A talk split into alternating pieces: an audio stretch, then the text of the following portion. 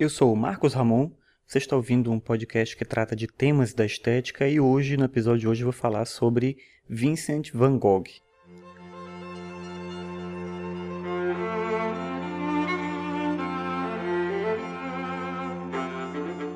Van Gogh nasceu na Holanda no dia 30 de março de 1853 e morreu na França no dia 29 de julho de 1890 dois dias depois de ter dado um tiro no próprio peito. Van Gogh era filho de um pastor protestante, ele teve mais cinco irmãos, sendo o irmão mais novo, Theo, o grande incentivador e patrocinador da arte dele. Com 16 anos, Vincent foi trabalhar como aprendiz em uma empresa francesa de negociantes de arte, por influência de um tio que trabalhava nessa mesma empresa. E é importante ressaltar aqui que o trabalho do Vincent, nesse caso, era como assistente de negócios, não como artista.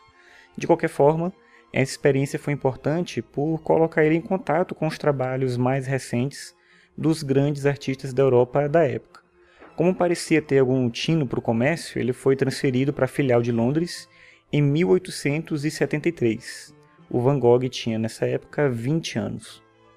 Em 1875 ele foi transferido mais uma vez, agora para Paris, mas ele acabou sendo demitido no ano seguinte. A gente sabe pela correspondência entre Vincent e Theo que o Vincent van Gogh queria se tornar pastor protestante, assim como o pai, e de fato viveu durante algum pouco tempo como pregador em comunidades de trabalhadores na Bélgica, também ensinando o evangelho como professor. Mas esse trabalho não foi bem recebido e o próprio Vincent tinha dúvidas sobre a aptidão dele como pastor. Foi nesse momento que Theo, que era também um negociante de arte, trabalhando na mesma empresa em que o irmão havia trabalhado, sugeriu ao Vincent que se tornasse um artista. Apesar de ter desenhado desde a infância, Van Gogh nunca tinha se dedicado o suficiente para se encarar como artista. Além disso, ele já tinha 27 anos, e talvez fosse tarde demais para se iniciar em uma carreira como essa. O que a gente sabe, contudo, é que Vincent acatou a sugestão do irmão e passou boa parte dos próximos anos se dedicando ao aprendizado da arte como não tinha nenhum meio objetivo de subsistência, fez um acordo com o Theo. O Vincent enviaria a maior parte das suas pinturas, desenhos e outras obras relacionadas em troca de alguma ajuda financeira. Em 1885, Vincent pintou aquela que é considerada sua primeira grande obra, Os Comedores de Batata. No post, junto com a publicação desse episódio, eu vou colocar um link para uma galeria virtual com essas obras do Van Gogh e de artistas relacionados. Nessa obra específica, Os Comedores de Batata, ele pinta a vida camponesa e demonstra o interesse pelos temas sociais. Além disso, nessa fase que a gente pode chamar aqui de fase de aprendizado, Van Gogh faz alusões muito claras a alguns dos artistas que ele admirava, inspirado em pinturas que utilizavam temas similares. É exatamente isso que acontece também com as diversas versões do semeador, que começaram como estudo e não como um tema original. No entanto, nesse caso, como nos outros, é possível perceber como Van Gogh não estava só copiando para aprender a pintar, mas também estava se apropriando do tema à sua maneira. Sobre os comedores de batata, que é sem dúvida um quadro impressionante, mas muito diferente de tudo que o Van Gogh fez depois, a gente sabe que o Vincent enviou esse quadro ao Theo, que depois de ver o que o irmão pintou, escreveu para ele dizendo: Acho que você deveria vir para Paris. Van Gogh foi, e essa viagem o mudou para sempre. Van Gogh chegou à capital francesa em 1886 e teve contato com as cores dos impressionistas. A possibilidade do uso experimental das cores e dos traços fortes tomou conta dele. Além disso, ele percebeu que os impressionistas também compartilhavam de sua paixão pelas estampas japonesas, o que lhe aumentou o desejo de se dedicar ao estudo dessas pinturas e gravuras. Mas para Van Gogh, que tinha um temperamento difícil e imprevisível, aquilo pareceu demais, era, digamos assim, muita informação e ele acabou tendo um comportamento ali cada vez mais estável. É, pelas cartas a gente acaba depreendendo que ele começou a beber demais também, o que acabou gerando alguns problemas mesmo do ponto de vista social e também, naturalmente, do ponto de vista mental. Theo então sugeriu que ele fosse para o sul da França, para se afastar um pouco da movimentação da cidade.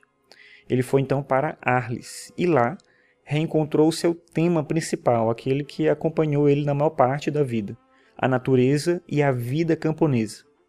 Van Gogh ficou em Arles por 14 meses e produziu cerca de 200 pinturas, dentre algumas de suas mais importantes, como A Casa Amarela, O Semeador, Girassóis num Vaso, Noite Estrelada sobre o Ródano e O Quarto. Foi por essa época que Van Gogh recebeu Paul Gauguin, em um ambiente inicialmente amistoso de compartilhamento de ideias e técnicas. Um pintor admirava o outro e eles, de certa maneira, se apoiavam ali naquele momento. Mas essa visita acabou terminando de forma trágica, com o famoso episódio em que Van Gogh cortou fora parte de sua própria orelha. O que exatamente motivou ele para fazer isso é algo difícil de entender, e qualquer tentativa de explicação aqui ia ser vaga demais para ajudar a compreender esse fato. Mas, como eu já disse, Van Gogh tinha um temperamento difícil.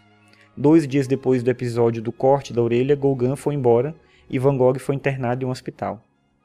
Mesmo com a saúde fragilizada e com rompantes de humor, algo que não se pode deixar de observar é o esforço de Van Gogh para viver em função da arte, transformando até mesmo sua dor e seu sofrimento em formas de expressar tudo o que ele vivia. Em uma das cartas a Theo, por exemplo, ele diz o seguinte, aspas, Quero chegar ao ponto em que as pessoas digam sobre o meu trabalho.